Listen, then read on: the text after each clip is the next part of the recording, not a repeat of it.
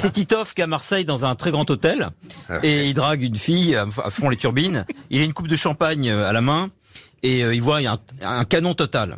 Et la fille est totalement tétanisée par Titoff, donc elle s'approche de lui et dit Titoff, je t'ai reconnu, euh, j'adore les grosses têtes, mais il paraît que t'as toujours plein de gadgets sur toi. Titoff il dit ah des gadgets j'en ai hein, sur moi.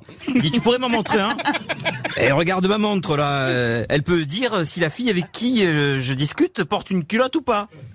Et la fille de, et là Titoff je porte une culotte? Il dit non tu n'as pas de culotte. Il dit bah, c'est raté j'en ai une. Et Titoff répond en regardant sa montre oh merde elle avance d'une heure. Ah si, elle est bien.